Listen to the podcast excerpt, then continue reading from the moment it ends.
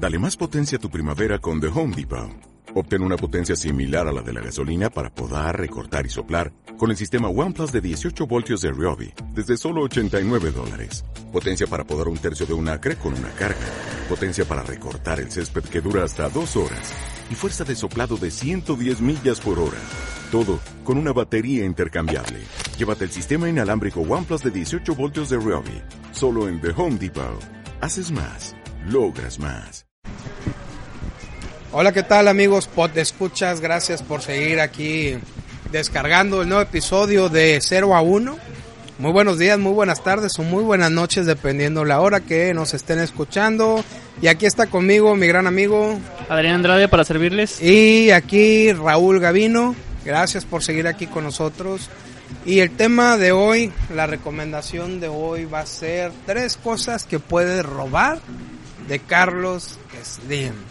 Entonces aquí este es un tema que propuso Adrián. La verdad es que yo no, no estoy tan enterado de... Sé que es, sé el tipo de empresario que es, más no estoy enterado tanto de su vida alrededor de las empresas. Aquí el, el que ha estado investigando un poco más para traerles la información es Adrián.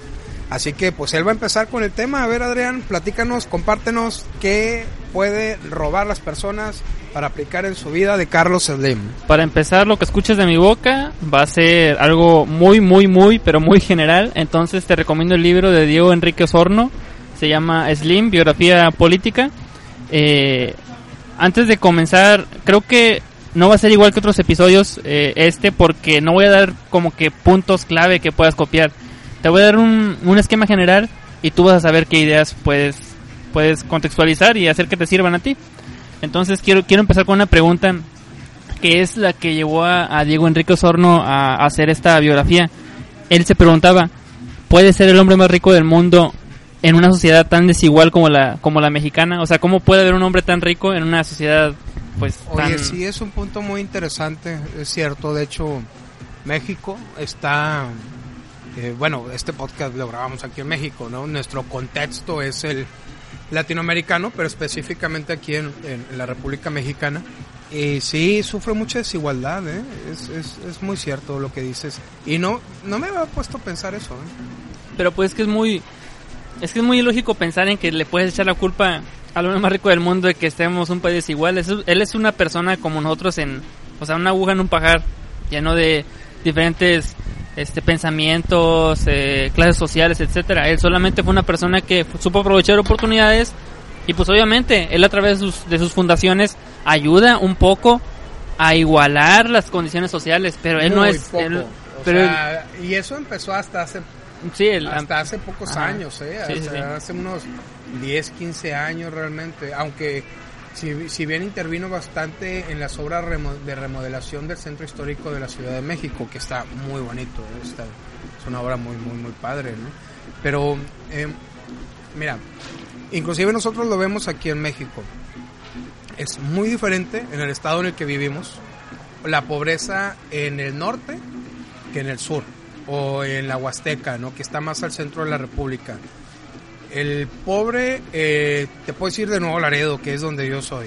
en Nuevo Laredo, que hace frontera con Estados Unidos, el pobre tiene televisión por cable. Tiene coche, tiene casa propia y sus hijos van a la escuela. O sea, la pobreza alimenticia es mínima, yo creo que es, es mínima. Pero si te vas más al centro de la República o al sur del país, ahí la pobreza es, es más fuerte. Por ejemplo, Oaxaca, los estados de Guerrero, de Chiapas, de Tabasco, la pobreza sí es, es, es diferente, ¿no? Sí, eh, pues ni, ni qué decirte porque me ha tocado ver tantas cosas, o sea, en cuestiones de desigualdad social, ¿no? Como tú dices, lo que para alguien es pobre, pues de que, ala, o sea, quisieras hacer algo por él, para otros es... Oye, yo he visto gente diciendo, ay, soy pobre y trae un iPhone 7, cabrón, o sea... No, o sea, no, no eres pobre. Lo que pasa es de que eres indisciplinado, eres indisciplinada, no sabes en qué rayos gastar sí. y te estás quejando de todo. O sea, no, no puede ser. Inclusive hay gente que de repente me dice, oye, ¿qué, qué compro? ¿Un iPhone o un carro? Pues, ¿qué, o sea, ¿qué usas más? ¿Qué necesitas más? El coche, bueno, pues cómprate el coche, ¿no? Ahora, mejor inscríbete en un curso que vas a aprender, no sé, el doble o el triple de lo que estás aprendiendo en este momento al estarte preocupando por si comprar un celular o algo. Mira, antes de que continuemos con el tema, yo voy a decir algo que a lo mejor va a ser polémico, pero pienso que también parte de la pobreza es una lección. Las circunstancias influyen, porque por desgracia aquí en el país hay muy poca, hay muy poca movilidad social. Eso es cierto. O sea, es muy probable que el que nace pobre se reproduzca pobre y muera pobre. eso, eso, eso también es cierto. ¿Soy yo o no A ver. Es que de repente ya no escuché mucho, vamos soy yo. Bueno. Bueno, bueno, bueno, bueno. No, sí, ¿Sí? está escuchando. Ah, pues que ya no, yo... No, síguele, síguele. No, está bien, sí. O sea, es... Pues no me acuerdo qué estaba diciendo, pero sí, o sea, eh, es muy probable... Aquí hay muy poca movilidad social. Es muy probable que el que quede pobre... el que nazca pobre se va a quedar pobre. Estoy de acuerdo. Pero también hay, hay, hay oportunidades. Por ejemplo, si tú quieres realmente progresar, por ejemplo, la gente que está limpiando vidrios en la calle o sea, eso es, eso es selección de ellos. O sea, es gente que puede hacer las cosas. Eh, sé que algunos, algunos tienen eh, antecedentes antecedentes penales, ¿no? Que es difícil adquirir un trabajo, ¿no? Pero, por ejemplo, para vender raspas en la calle, para vender elotes en la carretera preparados para hacer gorditas o algo por el estilo, pues nadie te va a pedir tus antecedentes penales, ¿no? Es que es un, eh, yo te iba a decir, es un tema muy profundo porque la desigualdad pues la puedes combatir con muchas cosas como por ejemplo educación, el tema de cultura, el tema de que, como e, eso que dices tú, tal vez la persona que está limpiando vidrios ni siquiera sabe que puede hacer eso, o sea, sí la has visto, ¿no? Que puede poner un puesto de lotes, pero pues, ¿quién le dice que tiene esa salida en vez de... Su grado de conciencia, ¿no? Y para, para lo que nosotros puede ser muy fácil de pensar, para él no, porque pues él tuvo otras circunstancias, ¿no? De que no pudo ver en una escuela tal vez o no sé, algo así. Pero... Mira, bueno, yo, yo, yo lo digo por esto, mira. Eh, nosotros crecimos en una colonia que se llamaba Pepenadores. Ajá. Cuando estábamos niños, ¿no? Con mis padres. Entonces mi padre tenía una panadería. Y en la casa, si bien nunca faltó la comida en la mesa, el plato en la mesa, el pan en la mesa siempre había eh, no teníamos los recursos que por supuesto tenemos en este momento, ¿no? Y yo sé muy bien que la persona que nos está escuchando en este momento no está en la situación de que, va a comer mañana, o sea, eso me queda bien claro, ¿no?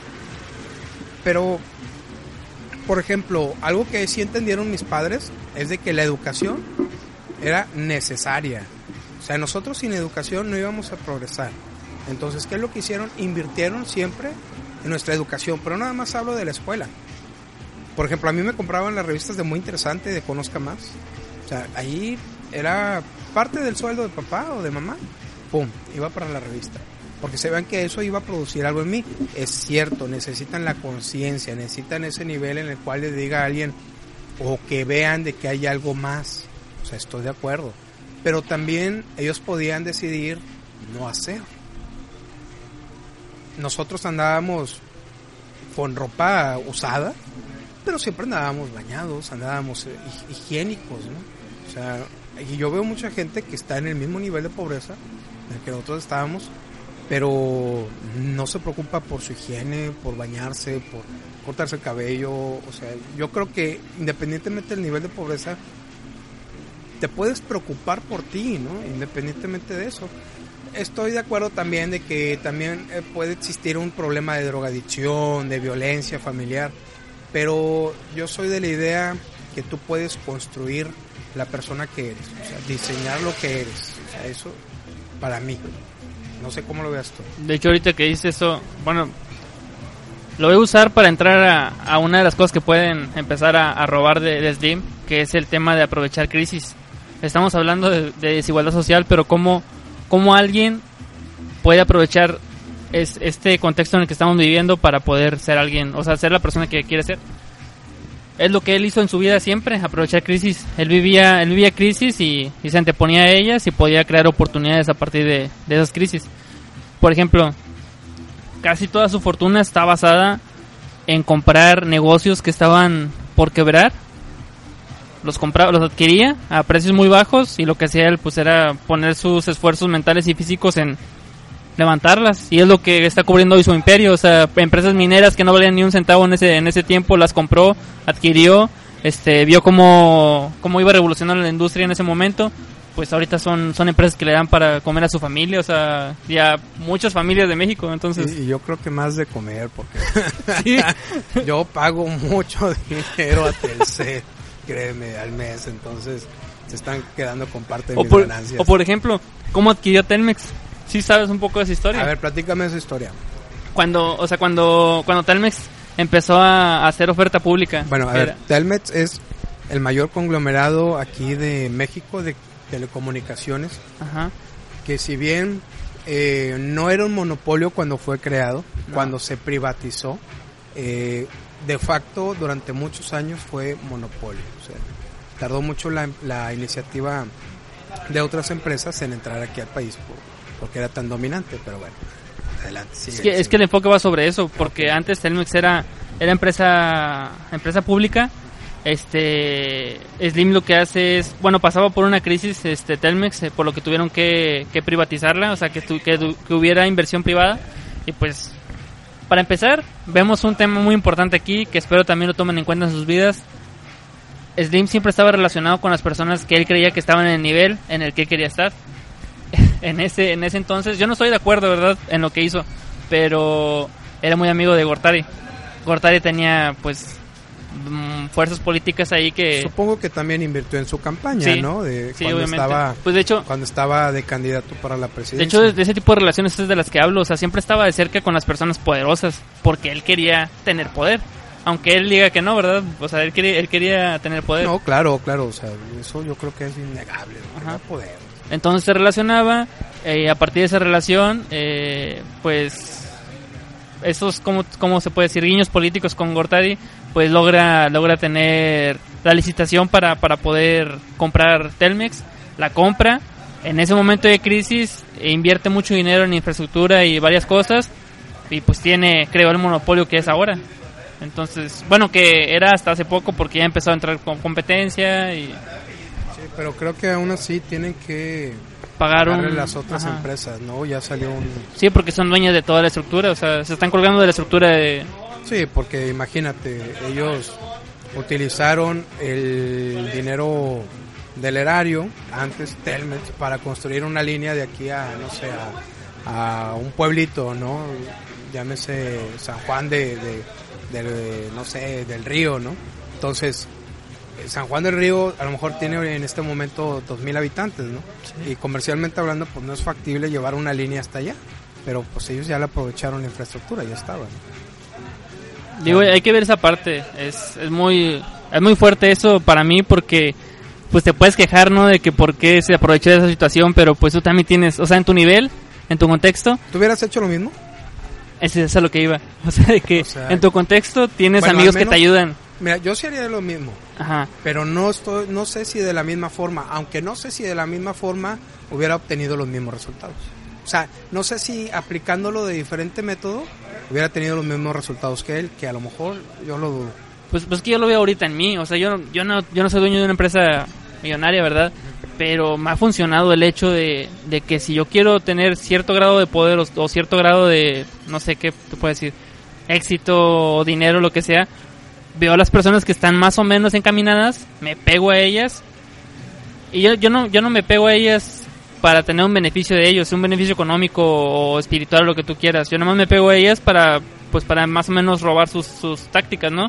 Pero en el camino, obviamente, haces, haces buenos amigos y tal vez ellos te puedan ayudar después a conseguir cosas que tú no hubieras conseguido solo. Sí, es una relación mutua. y, y hablamos, bueno, fíjate, caemos en lo que platicábamos antes, ¿no?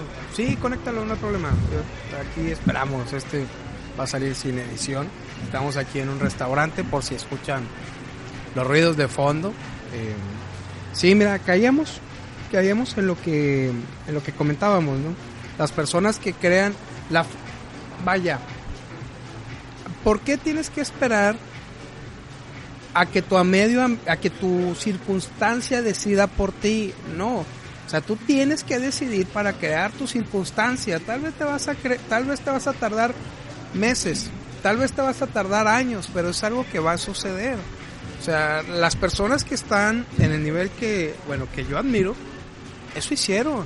O sea, estudiaron las circunstancias, sabían en el lugar en que estaban, sabían quiénes eran, estaban conscientes de sus habilidades y sus debilidades y se juntaron con personas que estaban en un nivel un poco más, o sea, a lo mejor un escalón más arriba.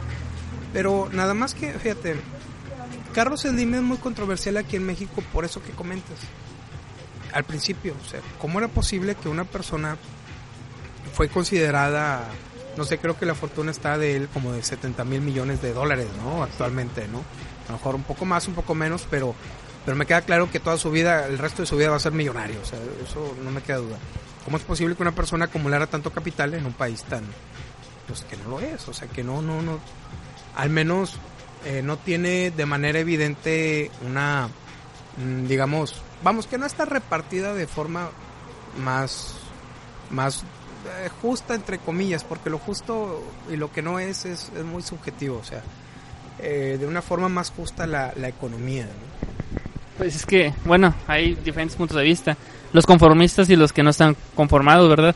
Pero, pues eso de justo sí es subjetivo porque si hablas de que por qué toda la, toda la fortuna se acumula en una sola persona, se acumula en una sola persona, pues es pues es lógico, ¿no? O sea, si, si hiciste cosas si hiciste cosas productivas, pues te vas a llevar la mayor ganancia. Si tú no hiciste nada, pues te, excluyes económicamente, ¿no? Entonces cada quien lucha por, pues, sí, no, sí, eso es cierto, por lo que, pues, por lo que quiere, ¿no? Por lo que desea.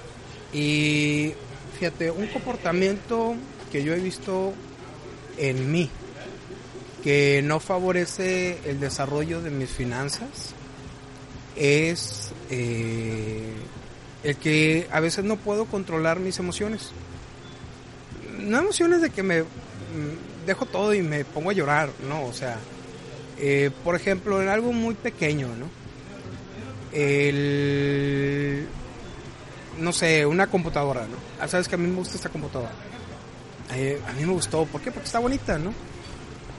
Entonces, eh, yo prefiero a lo mejor a veces sacarla a crédito que ahorrar, ¿no? Porque a mí me cuesta mucho trabajo ahorrar. Aunque yo lo estoy invirtiendo constantemente. Yo en ese momento de mi vida no estoy ahorrando, estoy invirtiendo.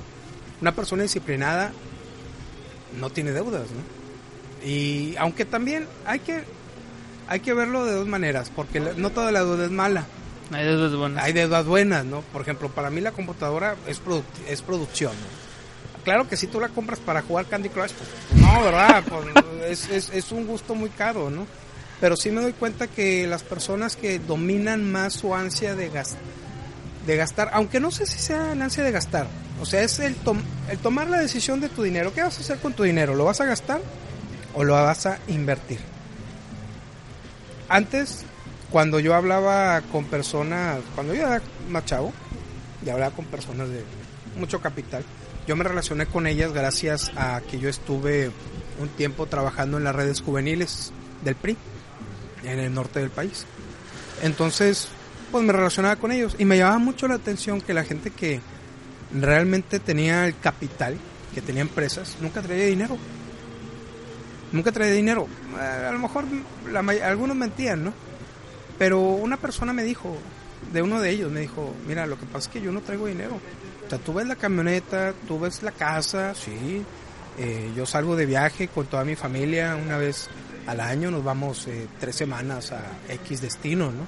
Tú ves la empresa, pero en realidad ese dinero no es mío, o sea, todo ese dinero está invertido. Yo tengo una, una, no me lo dijo así, pero yo lo, yo lo pongo en la mesa de esta forma, ¿no? Eh, me dijo que él tenía la disciplina para decidir en qué, en qué mover su dinero. Entonces realmente él no traía tanto dinero como aparentaba, sino sí poseía activos eh, y eso era lo que tenía realmente, ¿no? No sé, yo creo que está... Veo ya con el tiempo que está muy fuertemente relacionado con eso, porque veo muchas personas que están atadas a deudas de tarjeta de crédito para comprar el, los nuevos zapatos que salieron, que no hay problema si tú te quieres comprar un zapato de tal marca. El problema es hacer que toda tu vida gire alrededor de pagar esos zapatos de esa marca. De hecho, el tema de la inversión también fue un punto importante en el desarrollo de la infancia de, Slim. Pues puede sonar un poco extraño que un niño de 11 años tuviera la capacidad para comprender la bolsa y que puede invertir en acciones y todo eso, ¿verdad? Pero pues eh, tuvo la educación necesaria en su infancia porque su papá, para empezar, le daba una, una libreta, ¿no? Y le decía, mira, ten, te doy 100 pesos de tu domingo, tú anota aquí lo que vas a gastar, en lo que no, que, posiblemente puedas, puedas este, comprar si ahorras lo que te doy ahorita con lo que te voy a dar el próximo sábado, o sea, sacaba cuentas de todo lo que, de todo lo que podía comprar, ahorrar o invertir ya tenía su libreta, a fin de mes ella tenía tanto capital y decir a su papá, no, pues sabes qué, voy a comprar lápices al por, al por mayor y los salgo a vender a la escuelita. Entonces tenía esa como que le sembraban la semilla empresarial y él ya, ya nada más tenía que volverla a sembrar para después agarrar frutos y volver a sembrar y volver a para seguir. Fíjate que sí, porque yo recuerdo, no sé si a ti te tocó en la primaria, pero a mí me tocó todavía que iban los bancos a ofrecernos boletas. Ah, nosotros dábamos el dinero a la maestra y después iban con ella y lo, ¿cómo se llama? Eh, lo tomaban para meterlo al banco, ¿no? Y al final del año te daban tu dinero y te daban, un, no sé, metías 10 pesos, a lo mejor te daban 50 centavos más, ¿no? Entonces, pues estabas emocionado porque para empezar, pues había dinero, ¿no? Traías dinero, cualquier cantidad pues se te, parecía bastante. No sé, yo recuerdo en ese entonces eran, antes de que los le quitaran los ceros, eran yo creo unos, pues unos, no sé, como unos 50 mil pesos, ¿no? Que ahora son 50 pesos, ¿no? Entonces en ese entonces pues decía, ah, es bastante. Y a nosotros nos inculcaron eso. No sé si lo estén haciendo todavía, pero sí, sí cuenta mucho la forma en la que en la forma en la que te relacionas con el dinero desde pequeño. Porque, por ejemplo, he escuchado personas que dicen, ah, es que el dinero no da la felicidad. Y no, sí la da, sí la da, porque no es lo mismo estar ahí en la calle, sin una casa ni nada, llorar. Yo prefiero estar llorando dentro de un cuarto a que estar llorando en la calle sin nada, ¿no? O sea, es que sí, sí la da en parte por supuesto, que todo tu mundo gire en torno a obtener más y más, más dinero, es que no va a haber límite, o sea, no hay un techo, nunca, no hay un techo a lo que tú vas a querer aspirar, porque siempre va a haber una persona que va a ganar más que tú. vamos, es muy difícil que tú llegues a ser el, no sé, el hombre más rico de toda la historia, ¿no? Puede pasar, sí puede pasar, pero ¿cuántos millones y miles de millones lo han intentado y, no ha pasado, ¿no? Entonces, cuando tú giras tu vida nada más a conseguir el dinero por sí mismo, yo creo que ahí hay un problema. O sea, el dinero no es un fin, es un medio. ¿Por qué? Porque, por ejemplo, esto es dinero. Lo que hacemos tú y yo en este momento es dinero. ¿Por qué? Porque es, estamos produciendo. El impacto que nosotros, el retorno de inversión que vamos a tener nosotros, no va a ser inmediato. Pero este podcast va a estar grabado y se va a seguir escuchando durante 1, 2, 3, 5, 10, 15 años. Y no sabemos hasta qué punto nosotros vamos a recuperar la inversión. Pero yo sé que sí lo vamos a recuperar. O sea, el grabar, el editar, el preparar el equipo, el que tú y yo estemos aquí, cuesta. Pero sí vamos a... Vamos, nosotros estamos invirtiendo el tiempo. Yo creo que esa es la diferencia entre una persona que está en el umbral de la pobreza y el que está en el umbral de la riqueza por supuesto. La persona que es pobre, pues necesita empezar de algún modo, ¿no? O sea, no, no, vamos, tampoco, tampoco es posible que de la noche a la mañana tengas un gran negocio, ¿no? O sea, tienes que meterle capital y tienes que acceder a ese capital. Y eso va a determinar muchas de las cosas que vas a hacer, ¿no? Pero el dinero por sí no es malo, es, bueno, es positivo. Tienes que relacionarte bien con él.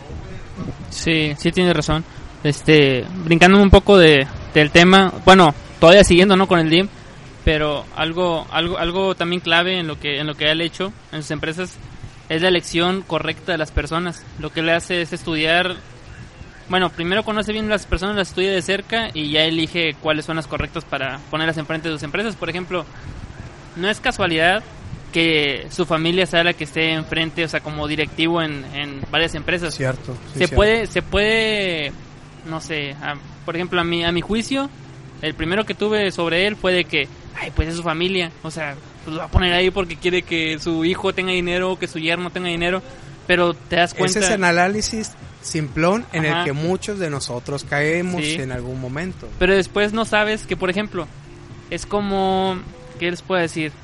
Pues yo tengo un hijo y ya lo, o sea, lo conozco de toda la vida, sé que yo le di la mejor educación, sé que fue la mejor, bueno, no, iba a decir la mejor escuela, pero no tiene mucho que ver eso. Este, sé que le di la mejor educación, está sé preparado. Que sí, está preparado. Yo le di las herramientas necesarias ¿por qué no puede estar enfrente de un proyecto que yo hice si ya sé que le di toda mi confianza, le di todo mi conocimiento, le di todo, a lo mejor mi dinero, mi tiempo, lo que sea, pues está listo para. Entonces, es lo que es lo que él ha hecho, o sea, las personas que tiene de cerca ya no se arriesga a conseguir de más allá, se trae a las que están cerca de él y las pone las pone enfrente, por ejemplo, ahí tienes al director de de América Móvil, su yerno. O sea, se ganó su confianza y pues, lo puso enfrente y sabe que tiene la capacidad de, pues esta capacidad de emprendimiento y de negocios para, para estar enfrente de, de América Móvil, igual que su hijo, no me acuerdo, sus dos hijos están enfrente de uno de Imbursa y el otro no me acuerdo de qué empresa. Oye, pues vamos a buscar si tiene una nieta para ti, ¿no? Te casamos ahí con él, con ella, pues ¿qué tiene? O sea... No, hombre, me, me, matan ahorita saliendo del podcast. Me están apuntando ahorita con un francotirador. No, hombre, fíjate, hago... Es que... Sí, o sea, tienes que diseñar tu vida. O sea, esta persona te ha puesto que él dijo, bueno, mira, si pongo a mis hijos en esta escuela, es probable que hagan este tipo de contactos. Si llevo a mis hijos, no sé, a estudiar, si los mando a Inglaterra, van a tener este tipo de educación y van a traer este tipo de ideas. Igual, de la misma manera, ¿cómo lo puedes hacer? A lo mejor en un nivel económico más, más, más bajo, ¿no? Decir, bueno, ok, no tengo el dinero para llevarlo, pero lo puedo llevar a las clases de la Casa de la Cultura, ¿no? Que son gratuitas. Eh, puedo inclusive yo ponerme a platicar con él acerca de X cosa, de filosofía, de lo que tú sabes, ¿no? O cualquier, cualquier tipo de cosas. El, el asunto es entender que tu vida es tan importante que no puedes dejarla al azar. O sea, y vas con cosas tan simples. ¿Tú sabes lo que vas a comer mañana? No. Bueno, deberíamos de saber qué vamos a comer mañana porque es algo, es algo fundamental, es algo muy importante. Y eso es algo que yo he platicado con, con mi novia. Yo le digo, oye, ¿qué vamos a comer? Entonces, el hecho de que nosotros programemos esto, ¡pum! Nos, nos ahorra tiempo, nos ahorra dinero, nos ahorra discusiones, nos ahorra el pelearnos porque tenemos hambre, porque yo con hambre no soy una buena persona, o sea, no soy agradable para nada, ¿no? Entonces, cosas tan simples es lo que te... Es, es, es el atajo que te da la planeación de las cosas. Entonces nosotros decimos, ah, es que los ricos se casan con los, se casan con los ricos.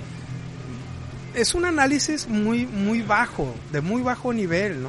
O por ejemplo, ah, es que Carlos Slim aquí es muy criticado en México porque, ah, no, es que es corrupción y está mal y todo eso, ¿no?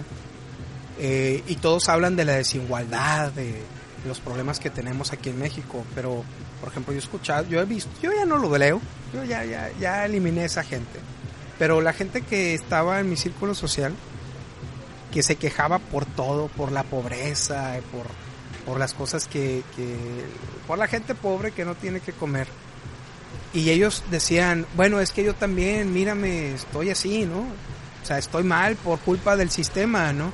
Yo decía, ¿qué tienes? O sea, ¿cómo puede ser que estés mal? Tienes una computadora, tienes internet, tienes casa, tú tienes comida, eres, formas parte del 10% de la población más rica de todo el planeta. Y te quejas. y aparte que seas víctima del sistema. Y, y eres víctima del sistema, ¿no?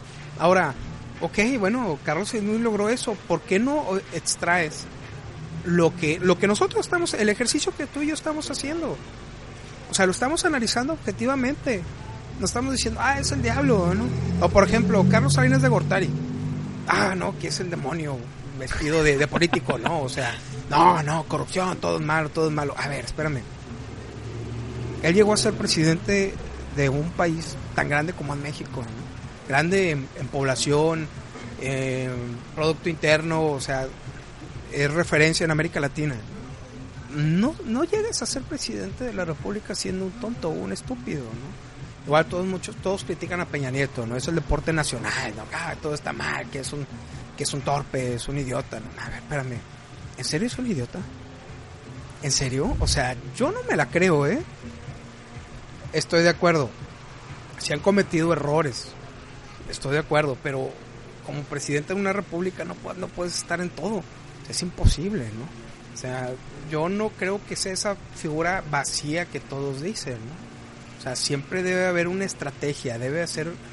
Son personas que están conscientes, que están en el escrutinio del público, pero que están diseñando su vida, ¿no? Tal como lo hizo Carlos Slim con, con poniendo a, a, su yerno, a, sus hijos en los negocios, ¿no? Aparte ahora, si tú tienes una, si tú, si tú, si tú, tú vas a tener una, si tú estuvieras en la misma posición de ventaja, ¿qué harías? No, pues obviamente seguir con la estrategia, o sea, crear estrategia y seguirla. Es, que, es que a poco, a poco el rey del ajedrez se va a preocupar porque la otra parte está perdiendo a sus peones. No. Pues él está jugando. Él está jugando. De igual manera, la persona que está al mando del tablero, él se preocupa por su estrategia, no se preocupa por las piezas. O sea, él mueve las piezas. Entonces, ¿en quién te quieres convertir? ¿En el peón o en el maestro del juego? Yo prefiero ser el maestro del juego. Fíjate, hay una hay un podcast que les recomiendo. Luego vamos a hacer un episodio recomendando podcast pero hay uno de Tony Robbins que se llama eh, Unshakable. Eh, creo que la traducción, si no me equivoco, es eh, imperturbable, algo por el estilo. En el que él, él, él, siempre ha hablado acerca del desarrollo y progreso personal. Te lo recomiendo, es muy bueno, sabe muy, y sabe muy bien venderse, vaya, ha ganado miles de millones de dólares, ¿no? Alrededor de, de, las cosas que él habla, ¿no? Y él habla de, de lo siguiente, él, él analizó que el dinero era, una fuente continua de problemas de las, más, de las demás personas, una fuente de preocupación, una fuente de estrés, ¿no? de ansiedad. Entonces, ¿qué fue lo que hizo? Empezó a estudiar a millonarios, amigos de él, que tenían acciones, que estaban invirtiendo su dinero, que estaban creando valor. Y que esa es, esa es la forma en la que se crea el dinero, o sea, creando valor, algo que es valioso y que es de interés para alguien más, ¿no? Entonces, él los estudió y dice, a ver, cada cierto tiempo hay problemas. Cada cierto tiempo va a haber problemas en la economía. Entonces, cuando llega ese tiempo, todos se tiran de los cabellos y dicen, ah, todo se está yendo carajo, ya, vende, vende, vende, todo está mal. No, es cuando debes de conservar la calma. Y él dice, the winter is coming. O sea, el invierno va a llegar. O sea, estamos ahorita en, en otoño, el invierno va a llegar. ¿Por qué te sorprendes cuando llega? O sea, es algo parece tan, tan absurdo, tan, lo, y lo, tan lógico que dices, no, pues sí va a llegar el invierno, pero no es cierto. O sea, nosotros creemos que vamos a vivir en una primavera eterna. Nosotros creemos que la economía nunca va a tener problemas. Pero no. Entonces, ¿qué es lo que hace gente como Carlos Slim? No, no es reaccionario. No es reaccionario, no está reaccionando conforme a las noticias de la televisión no está reaccionando conforme a lo que dijo, eh, no sé, la figura pública en turno, ¿no? Él sabe qué es lo que va a seguir en su estrategia. Y por supuesto, él tiene contemplado que habrá problemas, por eso se llama estrategia. Yo creo que tiene el plan de la A, la Z y... Ah, no, sí, A, B, C, D, o sea, todas las letras del abecedario y todas las formas posibles. Y por supuesto, si está rodeado de gente talentosa, pues va a tener la habilidad de agarrar ese, ese, ese plan, rediseñarlo o adaptarlo a las circunstancias. Pero algo que yo siempre insisto, tú no debes ser diferente, tú no debes ser una persona distinta si la circunstancia cambia, tú debes ser la misma persona. Entonces, yo esa es la parte que yo puedo tomar de Carlos Slim. O sea, el tener una estrategia e implementarla, aunque todo esté yendo al carajo. Por ejemplo, la crisis del 94 que a ti a mí nos tocó, bueno, yo estaba joven, tú tenías como Tenía, tres años, tenía menos un año. menos, un año? Menos un año. no estaba ni en planes, Adrián. A mí me tocó muy chavo, muy chavito, este, pero sí fue muy fuerte, ¿no?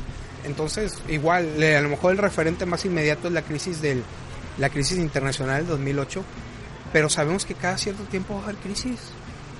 Entonces, es lo que hizo nada más, pues hacer su jugada, ¿no? ¿Qué otra cosa puedes agregar de Carlos De hecho, una parte importante aparte de la estrategia es él es lo contrario de lo que hizo tu amigo.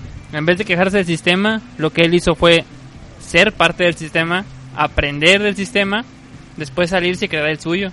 O sea, es, es lo que su sistema hizo su riqueza. O sea, el hecho de lo que te decía, de tener fuerzas políticas como amigos, pues era parte del sistema, ¿no? Porque pues estaba en la, en la política, como estaba en el sistema político, estaba en el sistema económico que estaba yendo el carajo, todo eso que ya sabemos.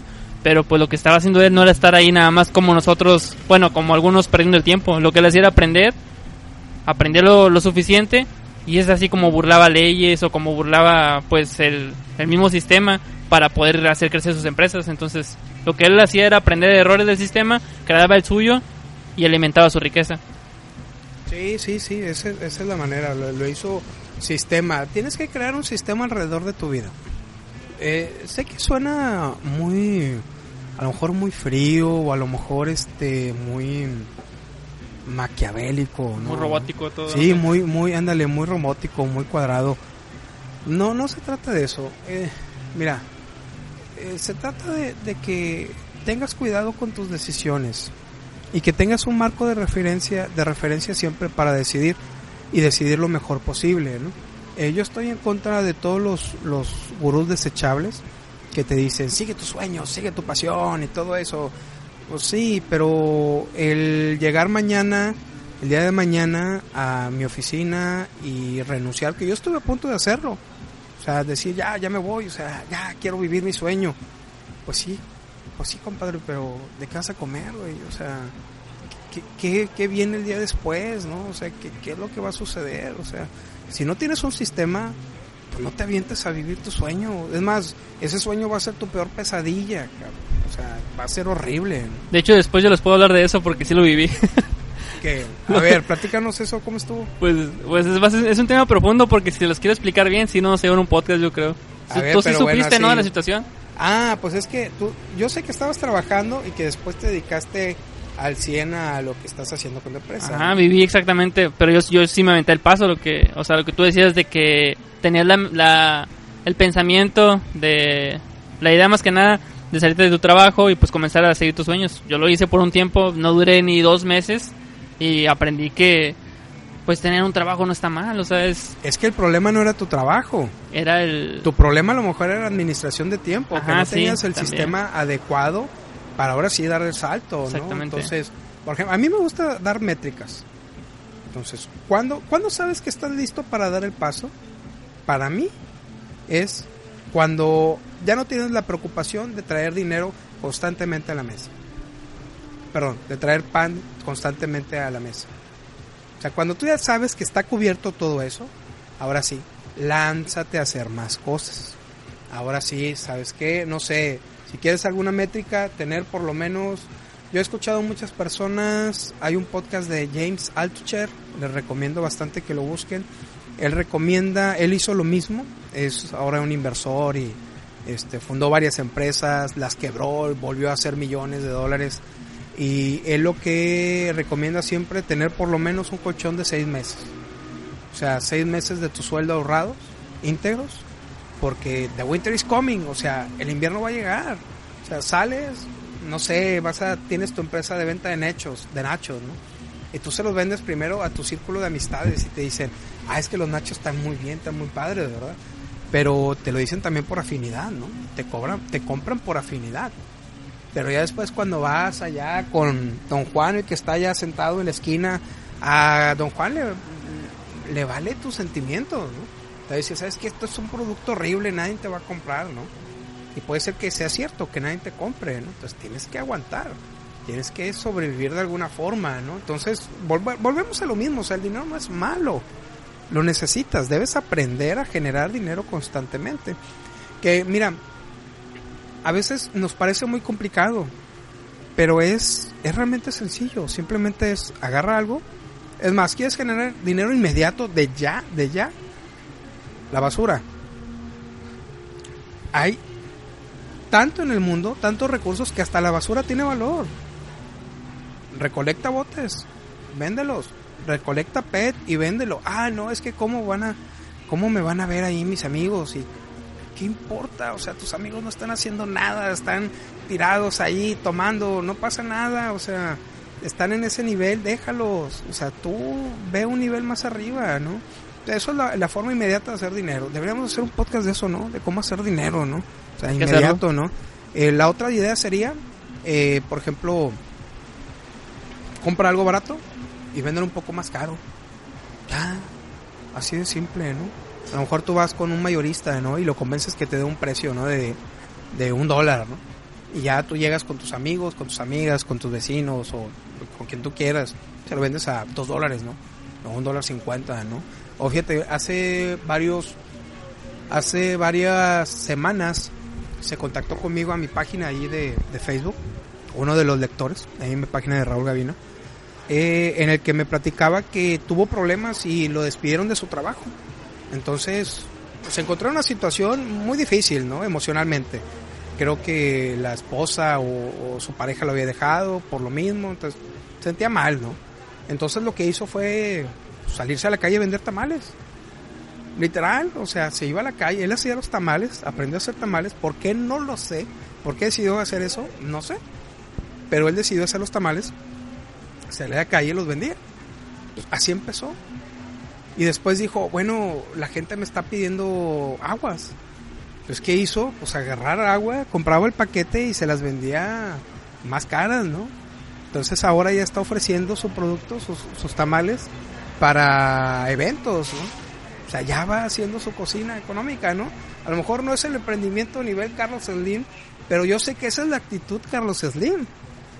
Yo sé que es la actitud de una persona que va a estar bien, o sea, que aunque venga el invierno, va a estar preparado. Yo creo que eso cuenta mucho, la actitud ante los problemas, ante las circunstancias. Eh, doblarse, pero no quebrarse. exactamente, pues de hecho, pues sí, cualquier, cualquier persona lo puede ver como algo de bajo nivel, pero pues está actuando en su contexto y en su situación. Entonces, es que, ¿qué mejor? Porque va a ser, te, te soy franco, no sé si yo lo haría, porque no, no creo que yo sea pienso que mis acciones pueden ser de mayor valor haciendo otras cosas, por ejemplo, este tipo de cosas, ¿no? A lo mejor enseñándole a alguien más a, repetir esto que estamos haciendo tú y yo. Pero es una forma de ganar dinero, o sea, no hay nada de malo, ¿no? O sea, no, pues se ajusta a su, como te digo, se ajustó a su situación. A, su situación, lo está sacando adelante, pero lo importante es no quedarte ahí tirado en el sillón y quejarte porque maldito Peña Nieto, mira lo que nos está haciendo, o sea, o Donald Trump, o, van a cancelar el TLC, o sea, tengo, ah, leo gente que está angustiada porque van a cancelar el TLC, yo digo, ¿cuánto exportas? Sí, o sea, ¿qué vendes? O sea, mejor exporta, vende a Estados Unidos, ahora sí preocúpate, ¿no? O sea, vas a estar bien, si la actitud es la correcta, aunque venga el invierno no te va a pasar, no te va a tomar desprevenido, o sea, no te preocupes por eso, tú preocúpate por estar aprendiendo, cultivándote, estar generando ideas de valor y, estar copiando personas como las que estamos presentando en este momento. Copia a Carlos Slim descaradamente. Eh, no creo que se vaya a enojar, es más, no creo que se vaya a dar cuenta, o sea, no creo. No, no creo. Más, mira, fíjate, una, hay una, hay un, hay una, hay una frase que leí en un blog que sigo mucho que me impactó. Se llama el blog I Will Teach to Be Rich de Ramit Sethi. Por favor, búsquenlo. Yo sé que el nombre se oye como que eh, te enseñaré a ser rico, eh, como que no, ¿verdad? Pero lo que hay ahí es oro puro, ¿eh? En serio, hay unas cosas impresionantemente buenas, totalmente gratis, Entonces, eh, lo que dice este tipo es de que lo que tú aprendiste para llegar a este nivel, ya no te va a servir para, para llegar al siguiente nivel. O sea, todo lo que tú ya, lo que tú y yo aprendimos para estar en este momento, no nos va a servir para llegar a un nivel más alto. Tenemos que aprender cosas nuevas. Entonces, lo mejor es copiar esas cosas para implementarlas de inmediato. ¿Qué onda? ¿Qué, qué más, qué más se nos escapa? Pues creo que creo que nada, yo me, yo me quedo más con la idea de lo que te dije, de antes de quejarte, pues mejor sé parte de eso de que te quejas, aprende y, aprende y te sales y vas a salir mucho mejor preparado. O sea, es, creo que me quedo con, esa idea. La mejor forma de quejarse es actuar, definitivamente. Entonces, pues gracias, gracias por escucharnos. Yo sé que no eres de las personas esas que se están quejando y quejando todo el tiempo. Yo sé que son, eres de las personas que realmente quieren actuar porque estás escuchando de cero a uno. Gracias por escucharnos. Por favor, comparte este audio. No te lo quedes. Crea valor en tus relaciones. Invita a otra persona a escucharnos. Yo sé que algo, algo le va a servir a esa persona que, que está buscando este tipo de información para que la pueda aplicar en su vida déjanos un comentario, dinos, dinos cómo, cómo lo estamos haciendo, danos una reseña en iTunes, esto nos ayuda bastante. Te mandamos un fuerte abrazo, Adrián y yo, y seguimos en contacto. Y recuerda, ¿qué te iba a decir? Ya se me olvidó.